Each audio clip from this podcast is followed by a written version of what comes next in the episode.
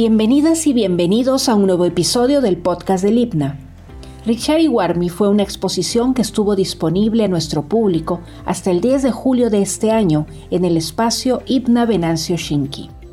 En ella pudimos apreciar el dedicado trabajo del artista de origen sarguino, Benuka Ebanan, quien le da una vuelta de tuerca más al tradicional arte de las tablas de sargua, Ayacucho, y consigue con él una poderosa herramienta de denuncia.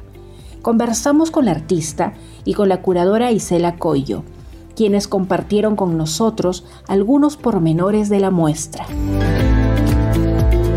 Bienvenidas y bienvenidos a un nuevo episodio del podcast El Himna. Mi nombre es Cristian Ábalos y cada vez que hablamos de artes visuales nos acompaña Fabiola Martínez. ¿Qué tal Fabiola? ¿Cómo estás? Hola Cristian, ¿qué tal? ¿Cómo te va?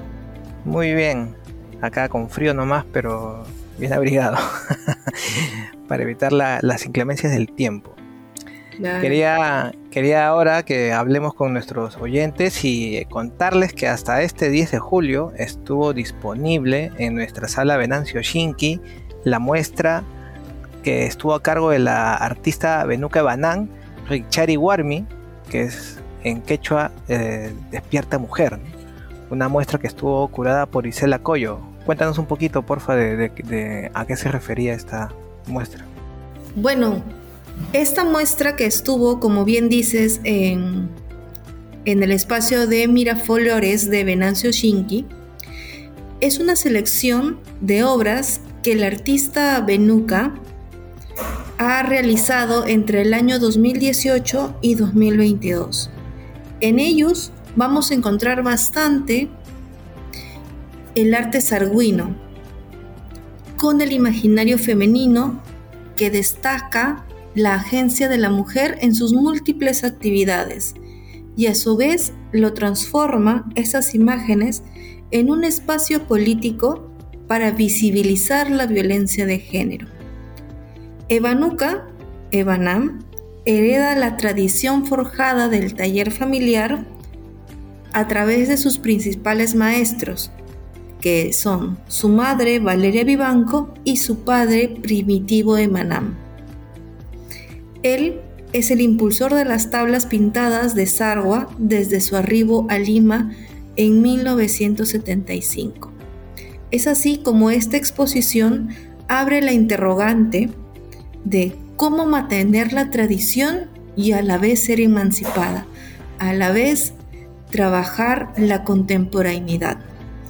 Esta exposición que se tuvo en las salas de Miraflores tuvo un gran impacto en la parte social femenina, en la parte del feminismo, donde no solamente las obras expuestas representaban, como bien dije, las múltiples actividades cotidianas, sino que también representa lo que en algunos casos las mujeres callan, las partes de la violencia familiar. Y es por eso de que lo que trabaja eh, Benuca, lo que trabaja Benuca es tratar de dar esa voz a esas mujeres que callan.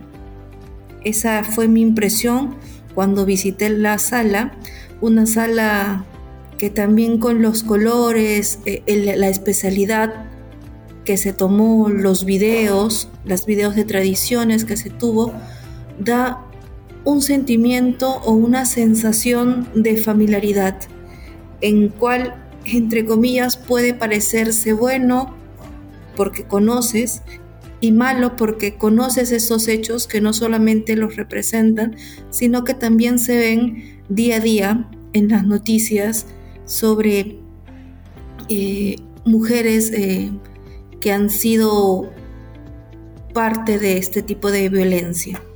Muchas gracias Fabiola. Recuerda que nuestro espacio Venancio Shinki está en Avenida Angamos Oeste 120 Miraflores y puedes registrar su visita en nuestro portal www.cultural.imna.edu.p donde también encontrarán el horario de atención. Y sí, efectivamente estuvimos con Nisela Coyo y Benuque Banán y grabamos esta entrevista hace unos días. Las circunstancias nos obligaron a hacerlo por vía Zoom y espero que lo puedan disfrutar. Bueno, Benuca y Cela, gracias por, por, aceptar nuestra invitación para participar de este, de este humilde podcast. ¿Cómo están? Buenas noches. Buenas, noches, ¿cómo están? Sí, eh, quisiera empezar con una pregunta directamente a, a Isela sobre, o bueno, para ambas en verdad, sobre el origen del título. Me gustaría empezar con, con ese tema. ¿Cómo así eh, esta muestra Richard Warmi se, se titula? Richard Warmi es el título de la obra que hice, ¿no? Era dibujos sobre las varas de, de mando que se usa en Sarwa y Richard Warmi lo puse como una temática de que en castellano significa despierta mujer. Entonces en quechua era, me, gustó mucho esa, la fuerza que tenía la frase, ¿no? que cerraba mucho el, en tema de lo que yo realizo, ¿no? que son, bueno, con la técnica de las tablas de Sarwa, pero con un enfoque más femenino. Entonces, eh, con eso conversamos eso, con salió el título y nos gustó la fuerza que tiene el mensaje de, Richard Ibarra. Sí.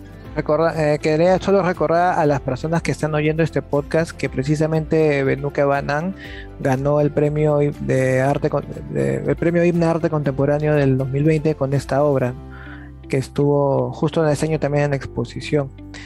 En, tu obra de Benuca, eh, sobre todo en esta que ganó el premio, se se da una denuncia social muy fuerte y, me parece que, que es una de las... Debe, no quiero, no quiero equivocarme en esto, pero creo que es la primera que eh, utiliza esta técnica de las tablas de Sarwa del arte sarguino para hacer una denuncia tan fuerte y frontal sobre la sobre el este, el maltrato generalizado a, las mujeres, la violencia de género que existe en nuestro país. Lamentablemente hasta ahora esa realidad es como una costumbre. Yo me acuerdo cuando me casé, me, decían, pues, si tu marido te pega, déjate nomás, porque es costumbre.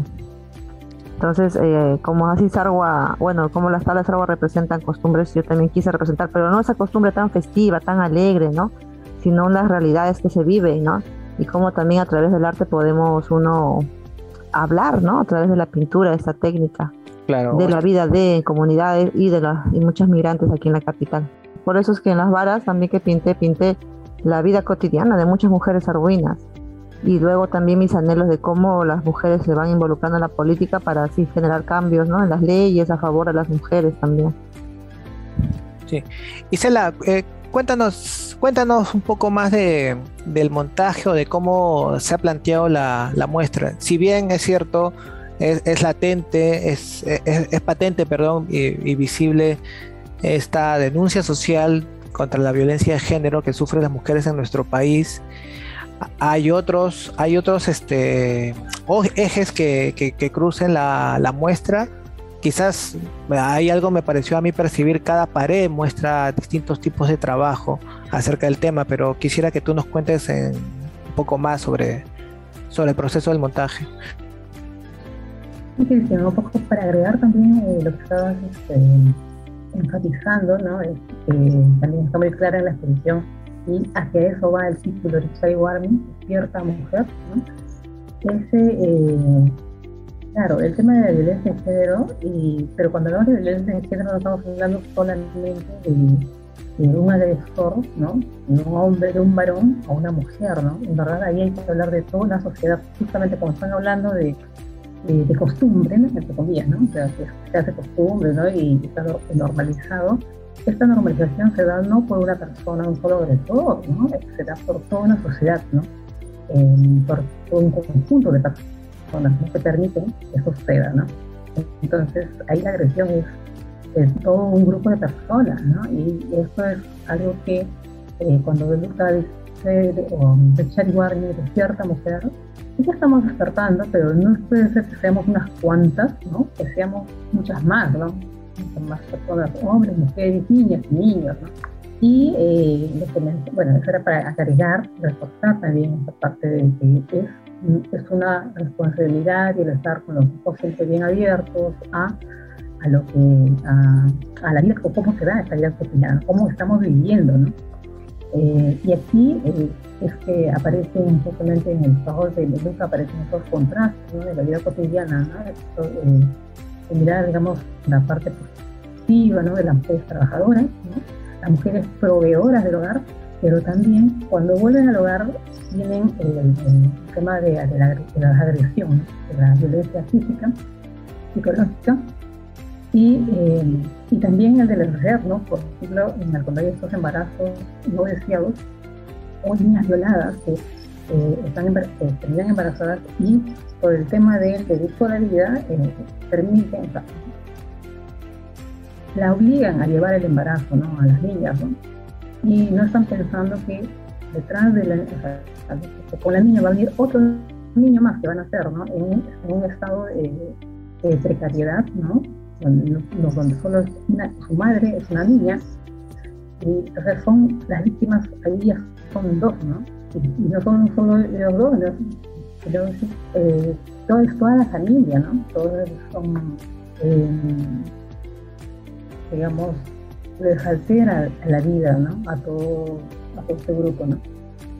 Eh, cuando hablabas de la, de la distribución de las obras y las, los corredores de pared, sí, era para destacar también eh, estos, conjuntos ¿no? que hemos tratado de presentar ¿no? para que el público pueda verlos como, como conjunto, ¿no? como serie. Y también está basado un poco en los colores que trabaja Benuca, ¿no? su trabajo tiene mucho contraste de color y son estos dos eh, tonos de color, que son los que más utilizan. ¿no? Y entonces por ahí van a aparecer el tema de, justamente hay una serie de, o una de los ejes temáticos que es Richard y Warmy, y eh, ahí dentro de Richard y Warmy están las U, ¿no? digamos el lado, el lado A, el lado positivo, ¿no? Y está eh, la putacina, el personaje, esta muñeca, que forma parte de una fiesta tradicional, ¿no? De carnavales, que eh, en verdad tiene una historia más dramática que simplifica lo que acabo de decir hace unos minutos, ¿no? Esto de que está normalizada la, violencia, ¿no? Hacia, hacia una mujer, ¿no? Porque tiene, porque le han puesto este speculativo de, de, la punta fina, que son las campones, ¿no? Médicas con las campones, y, eh, mujeres llevan las fiestas y eh, al trabajo de Beluca, un trabajo de investigación que hizo en Sarwa, estuvo viviendo dos, meses allá, porque ella vive acá en Chorrillos, en Lima, ¿no? Había crecido, ¿no? Viviendo la cultura sardina, pero eh, está en contacto con Sarwa, con sus padres, ¿no? Y su familia, ¿no?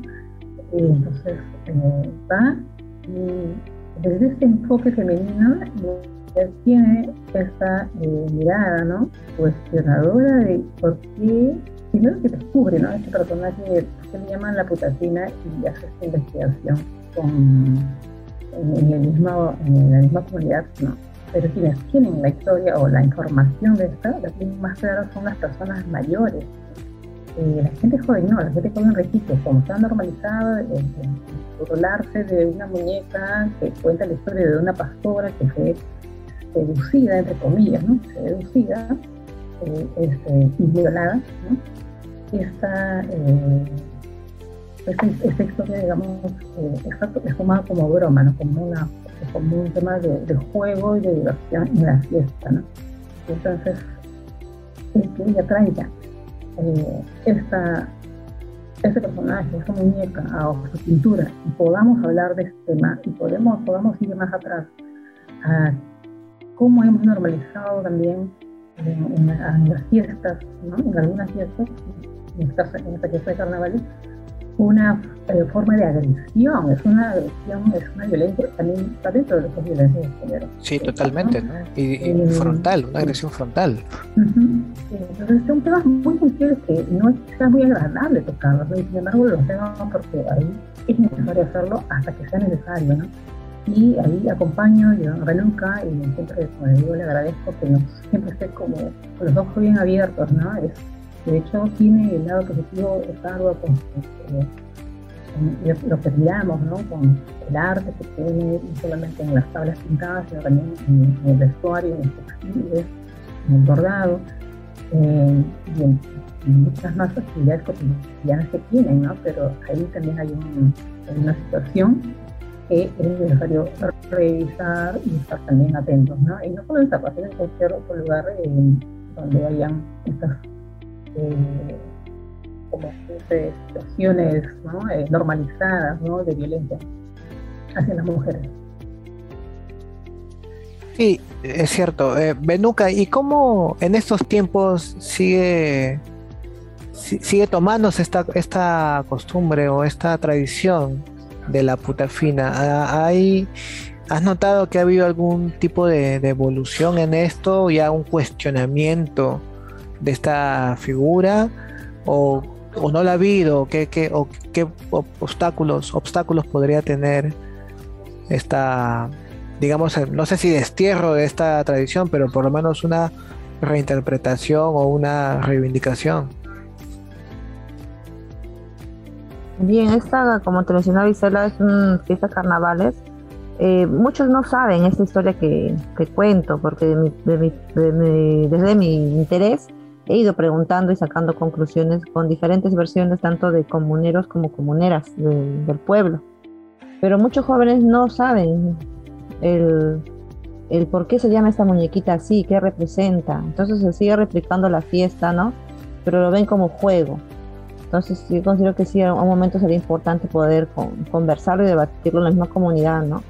pero hasta la fecha se sigue haciendo esta práctica que, bueno, es gracioso, pero si, su, si investigaran el trasfondo de por qué surgió esta costumbre, de repente se cuestionarían más y ya no reirían tanto, sino reflexionaríamos todos, creo.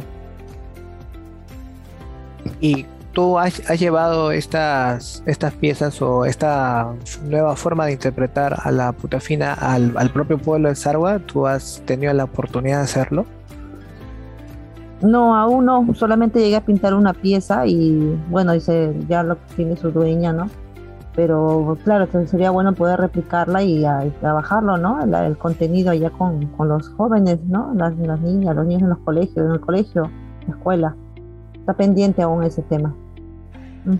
¿Y, las veces que has sido, cómo has visto tú el, panorama? ¿Cómo has visto tú el, los, los, ánimos, los ánimos de los jóvenes o de las jóvenes en, este pueblo? Mm, en, relación a que al en relación a bueno en relación a la, a, la, reinterpretación de todos los de todas estas tradiciones en general no que son bastante machistas. Sigue siendo sigue siendo un pueblo bastante tradicional en eso sigue siendo sí. Sí, sigue siendo tradicional, igual por la por internet también va llegando otro tipo de informaciones, pero igual siguen habiendo niñas embarazadas, eh, la violencia familiar, ¿no? El abandono a los adultos mayores, a los niños, aún sigue habiendo eso. Mm. Bueno, cuando baja aquí al espacio Venancio Shinki, eh, se encuentra en primer lugar con la, bueno, aparte del texto de presentación que aparece, eh, frente a nosotros está una pequeña, no sé, una pequeña reconstrucción quizá del taller, de un taller llamado Kuritaki. Cuéntanos un poquito cómo, cuál es el origen de esta, de esta instalación, por favor. Ah, bien, la instalación pues, representa a mi taller que está acá en Chorrillos y pues yo le propuse a Isela que pudiéramos exhibir la puerta del negocio de mi madre, donde he pintado la historia de ella. Ella falleció en el 2008, pero esa puerta es un negocio, da la bienvenida a los visitantes. Entonces Isela me dijo que, porque no, no solo la puerta, sino llevar una parte del taller, o hacer parte del taller. Claro, no has replicado. Una, pues. una réplica, sí, una, sí. una bonita idea, ¿no? Y al mismo tiempo que la, bueno, aquí a mí me gusta recibir mucho a las personas también y que no solo visiten, sino también que interactúen, ¿no? Participen. Entonces, eh, ahí poner la instalación ahí en la sala, igual las personas que van se toman foto con el marco del, de la ventana, miran desde afuera el video, también que, que se plasma sobre un tabla y aquí en mi barrio, las delicias de Villa. Entonces, me gustó mucho ese, esa interacción que tiene con las personas que visitan la exposición. Sí, esa era la, claro, esa idea y, quedó mucho mejor porque también ahora con esa muestra ampliaron un poco más la sala. Y entonces quedó eh, esta posibilidad de, más distancia también eh, la, que se pudiera hacer esa proyección ¿no? de tabla país que menciona Benuca, ¿no? que es la primera vez, por ejemplo, ahí es el, lado de una fiesta tradicional, ¿no? una, eh, que sí es, digamos, representativa y, digamos, no está haciendo, el tema de género no está ahí, el tema de violencia de género no está presente. Y es esta fiesta de tabla país, ¿no? que eh, se realiza en Sagua, pero que es la primera vez que se ha hecho una representación aquí en Lima, ¿no? Por, eh, también por artistas de Sarwa, ¿no? en caso Violeta y Audiencia, han techado su casa en las delicias de Villa, justamente donde eh, están los, talleres de, la, los artistas de Sarwa, ¿no? bueno, de un grupo, bueno, porque también hay otros artistas que están en otros, en otros distritos, ¿no? Pero digamos, hay seis talleres, ¿no? Corrígeme de Lucas, son seis talleres, ¿no? Que forman parte de la ruta del arte sarguino, que están en Chorrillos, en las delicias de Villa, ¿no? Y esta fachada eh, eh, eh, está reproducida dentro de la sala, la idea era traer, porque está la ventana sarguina, y porque también reproducía el trabajo mural de Beluca, ¿no? Ya, ah, como hablo que, me presento también como una artista multidisciplinaria, porque va más allá también de, de la tabla pintada al al textil y también al, a la, pintura mural, ¿no? Y eso es algo que, que también caracteriza hace cinco años que empezó y, que ha creado también su manchita intercultural donde hacen pintura con, otros artistas, ¿no? De Sarwa, o Sarwinos y no Sarwinos, y Sarwinas, ¿no? Eh, así que la idea era que esta fachada estuviera, ¿no?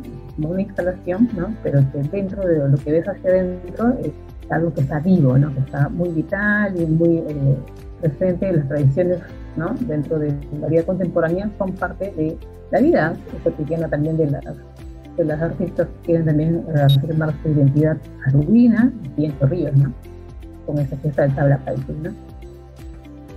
¿Hay una comunidad sarguina grande allí en, en Chorrillos, Benuca?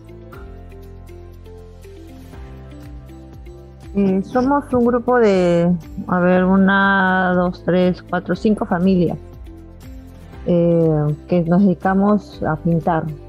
Pero también hay una comunidad de sarguinos aquí en Lima que se llama Sofrazarel, Sociedad Fraternal de Sarguinos Residentes en Lima, que también pues se enfocan a la danza y al canto. Y todas estas familias cada vez que hacen la construcción de un inmueble realizan esta tradición tan bonita del paseo de las tablas. No, mira, eso se hace en Sarwa, pero aquí yo lo he estado haciendo en, los museos, centros culturales, exposiciones, pero por primera vez y se, se, hizo, ¿no?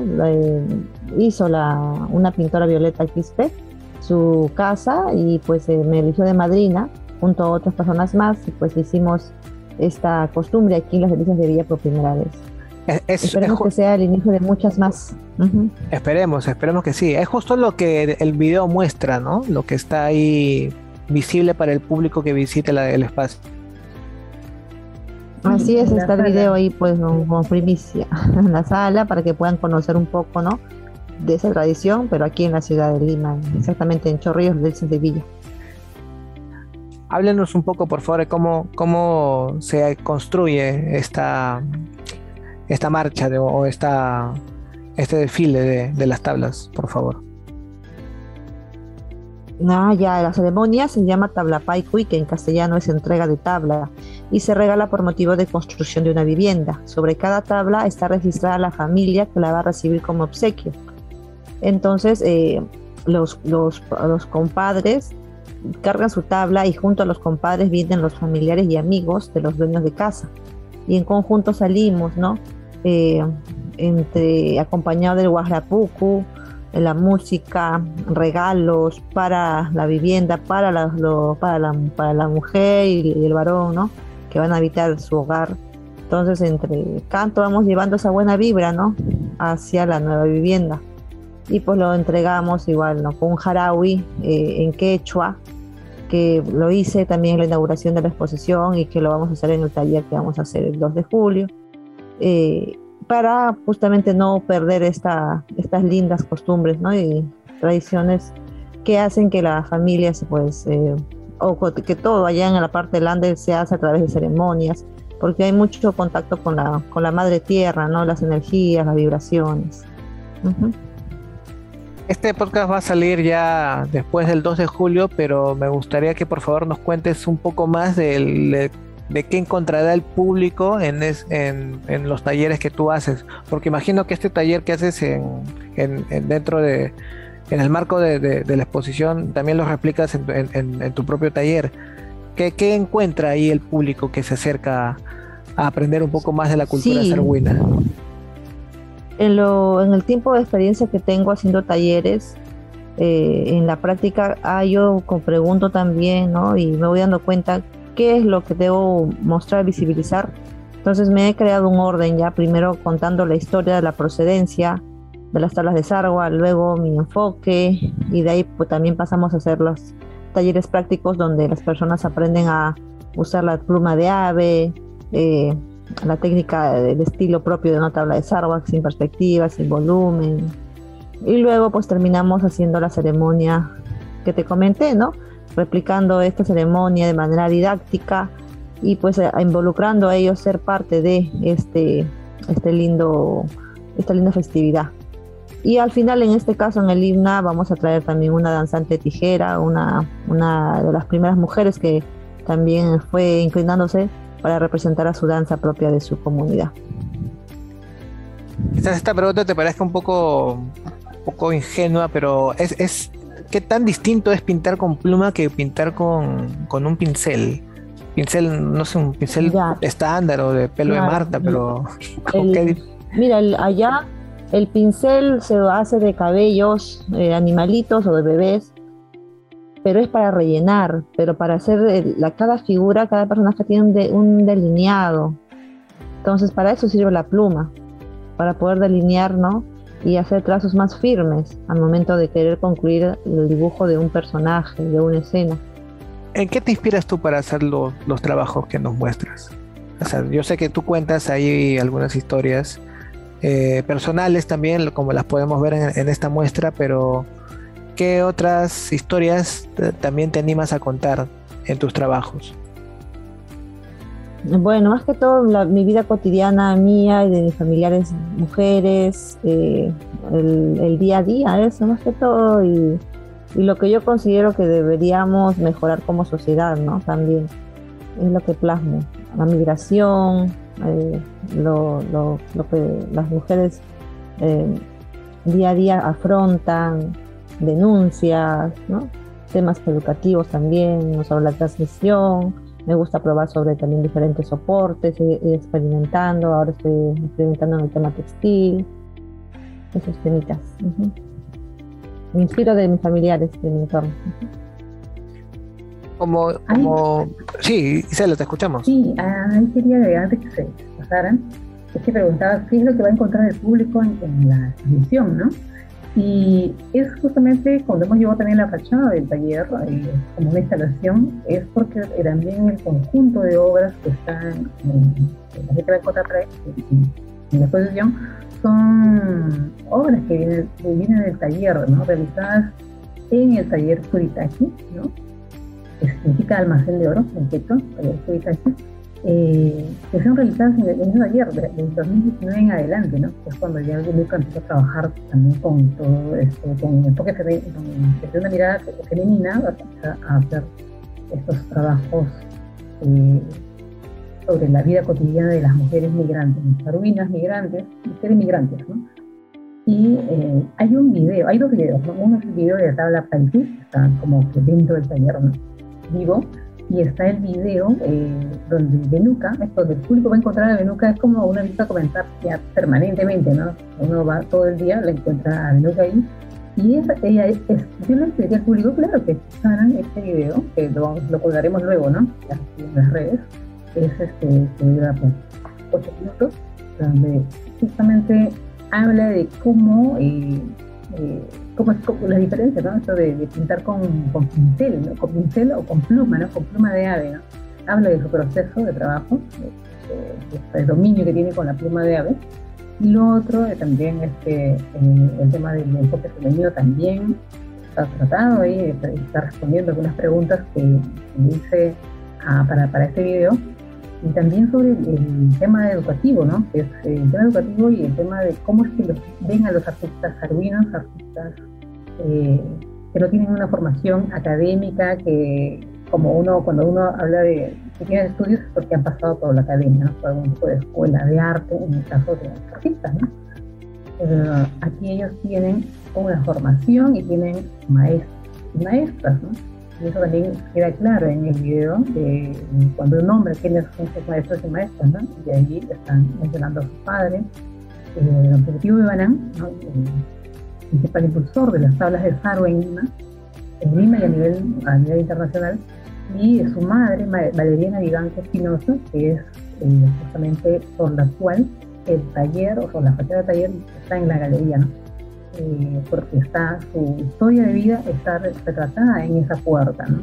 Así que eso es, es como la vida cotidiana y es la vida de, de ¿no? Y de familiares migrantes en Lima, ¿no? Eh, provenientes de Sarwa, ¿no? Sarwa queda en Ayacucho, porque no lo dijimos al inicio, ¿no? Queda en Ayacucho, a tres horas de Huamanga, Hay una obra que a mí particularmente me llama la atención, que es una serie de, de pequeñas pinturas Benuca que te muestran a ti viendo una muestra, pero a través de los años. Eh, es una. Me parece bastante interesante. A mí, particularmente, eh, por el tema del tiempo, ¿no? De, cómo va avanzando el tiempo. ¿Qué es lo que has querido tú mostrar con esta, con esta serie de pinturas?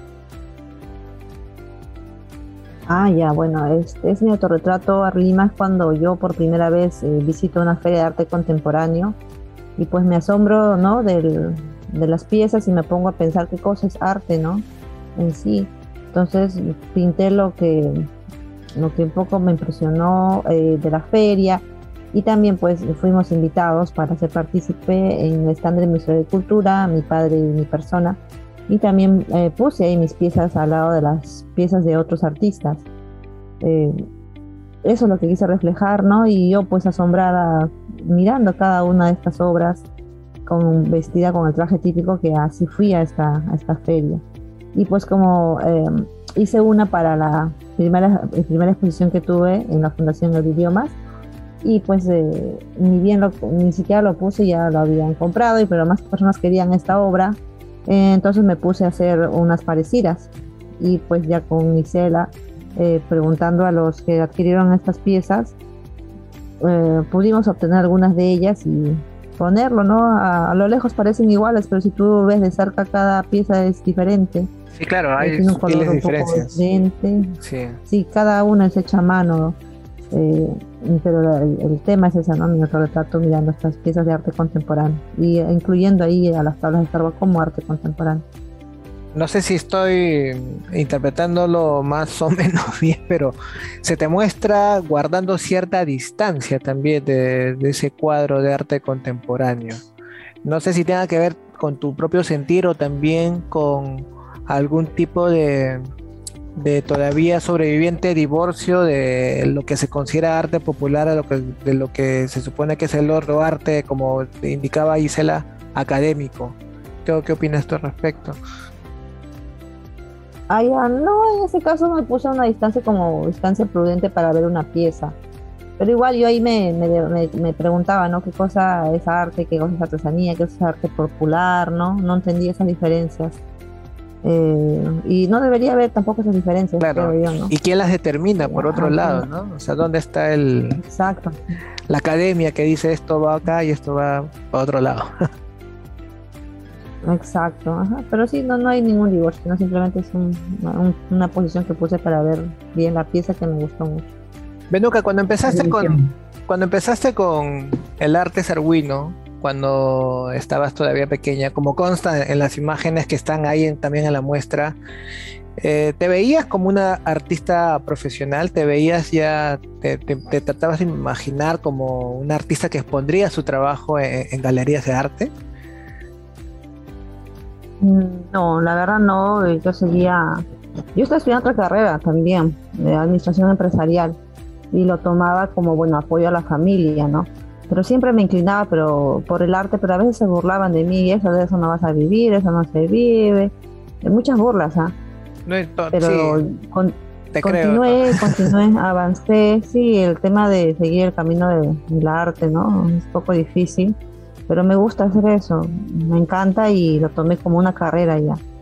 Eh, y no, no me veía, la verdad, el, hecho de ser, mira, te cuento una realidad, ya, el hecho de ser hija de, entre comillas, artesanos, y lamentablemente está muy desvalorizado ese trabajo, y hay muchos jóvenes que ya no continúan ya, porque uno no, no es rentable, no es valorado, ni culturalmente, ni económicamente, no, eh, no, no, bueno, es muy descuidado, eh, de parte del gobierno tiene muy abandonado en general la población, ¿no? pero más a los que se dedican al arte, ¿no? Y arte con cultura, arte con identidad también.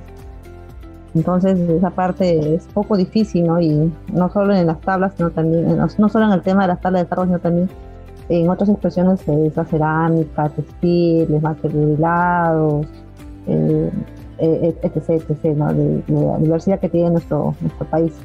Claro, pero ahora justo con... Sí, te, Hay que luchar, pues sí, hay que luchar con, con, eso y pues estos espacios que generan, ¿no? Estos concursos y la osadía de poder postular también, ¿no? Y dar esa libertad de poder postular, ¿no? Eh, eh, me, me, motivó, ¿no? A, ver, a ver qué pasa, dije, pues vamos a intentar, ¿no? Y ahí voy avanzando en eso de vamos a intentar, a ver qué pasa. y vamos abriendo puertas, pues, ¿no? Claro, pero está bueno eso, ¿no?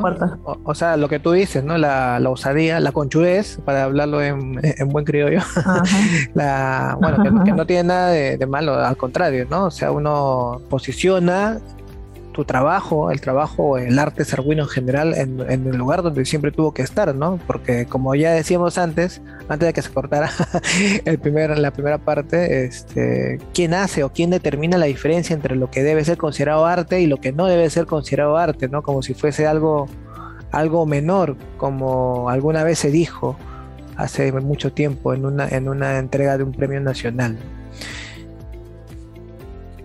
Así es que valorarnos Sí, exactamente, estaba pensando yo en ese caso, Isela, ¿no? Sí, sí, de hecho, es que claro, en 1965 hubo una, bueno, se inició un debate, pero luego todo quedó silenciado hasta 40 años después que, nunca gana el premio y nadie hace mención, no se ha hecho mención, ¿no? Claro. De, este el Premio Nacional de Cultura otorgado a Joaquín, a Joaquín López Santay, ¿no? Joaquín López Santay, ¿no? Sí, exactamente. que hacía los, eh, bueno, hizo famoso por los, los retablos ayacuchanos, pintor, pintor por supuesto, ¿no? Sobre madera también, ¿no? Eh, sobre madera, pero cuando hubo lo de la cuando hubo este debate de por qué le daban un premio a alguien que no tiene formación, o sea, a un artista autodidacta, ¿no? Que no tiene ninguna formación, ninguna, ¿no? Ninguna formación. Entonces él dijo, bueno, pero yo sí sé pintar, ¿no? Y, y él pintó sobre, este, sobre el lienzo. Pintó sobre el lienzo, lo vi en, Huamanga, en, la, sala que está en la Plaza de Armas, no recuerdo la sala municipal, si me equivoco, y ahí expuso, este, como yo también sé pintar, y aquí está mi pintura sobre tela, y que no quieres que por el retablo de Cuchano, pues acá te doy también puedo pintar, pintar una flor hermosa que son que, con las cuales te, eh, las, estas flores que pintan, la flor que pintan en la en las puertas del, retablo, esa la trasladó, pero al lienzo, ¿no? Con pincel, ¿no? Así que hizo su, su, pintura, ¿no? Y hacía al estilo como eh, los, los artistas que criticaban, ¿no? Eh, porque se le otorgaba el premio a, a, este artista. Pero también estuvo el otro, otro grupo de artistas que defendían el premio, por supuesto, ¿no? Merecido, ¿no? Mm. Em, en verdad, si uno estudia un poco la, vida de, Coquín, de y va más atrás de él, vas a encontrar que su maestra era, fue su abuela, este, doña María Momediano, el nombre, ¿no? Angélica Momediano fue su, abuela, fue la que le enseñó a pintar, a hacer retablos, ¿no? Eh, a trabajar la pasta y, a, hacer el cajón, ¿no? Del retablo, ¿no? Así que eh, doña Manuela Moveriano, perdón, cambió el nombre, ¿no? Manuela Moveriano fue su, maestra y en el taller que tenía en Huamanga, ¿no? Y en el caso de Benuca también, que eh, cuando ella destaca que no solamente su padre fue eh, su maestro, también fue su madre, Valeriana Vivanco, ¿no? Cuyo trabajo también ha estado invisibilizado y gracias al trabajo de Benuca, pues aparece ahora, podemos conocer su historia de vida, podemos conocer que fue su maestra desde la niñez, ¿no? Y también aparece su tía Gaudencia, ¿no? Y sus hermanas mayores también, ¿no? Que, pues, que han sido maestras de otros niños y niñas, ¿no? Eh, bueno, les quiero agradecer mucho la, presencia de ustedes dos, a ti Benuca, por tu trabajo, por tu tiempo, y a Isela a ti también, y sobre todo por, la paciencia que han tenido ambas en acompañarnos hasta este punto de la noche en la grabación. Algo accidentada, sí, pero, pero eh, muy agradable, muy, una, una tertulia muy bonita con ustedes. ¿Cómo, cómo, Fabiola? no te escuché. Muy enriquecedora. También, exactamente, muy enriquecedora. Bueno amigos, esto ha sido todo por hoy. Esperamos que hayan disfrutado de esta conversación, de esta agradable conversación que sostuvimos tanto con la artista Benuque Banán como con la curadora de la muestra Isela Coyo. Recuerden que el espacio Venancio Shinki se encuentra en la avenida Angamos Oeste 120 Miraflores. Sí, y en el caso de que no hayan podido visitar la muestra presencialmente, nosotros en nuestra página de www.cultural.ibna.edu.p en la parte de visuales encontramos la exposición de Richard Iguarmi o Despierta Mujer de Benuca Banam, en la cual se encuentra en 360, donde si no pudiste visitar la sala, puedes tener un tour virtual de la exposición. Hasta pronto.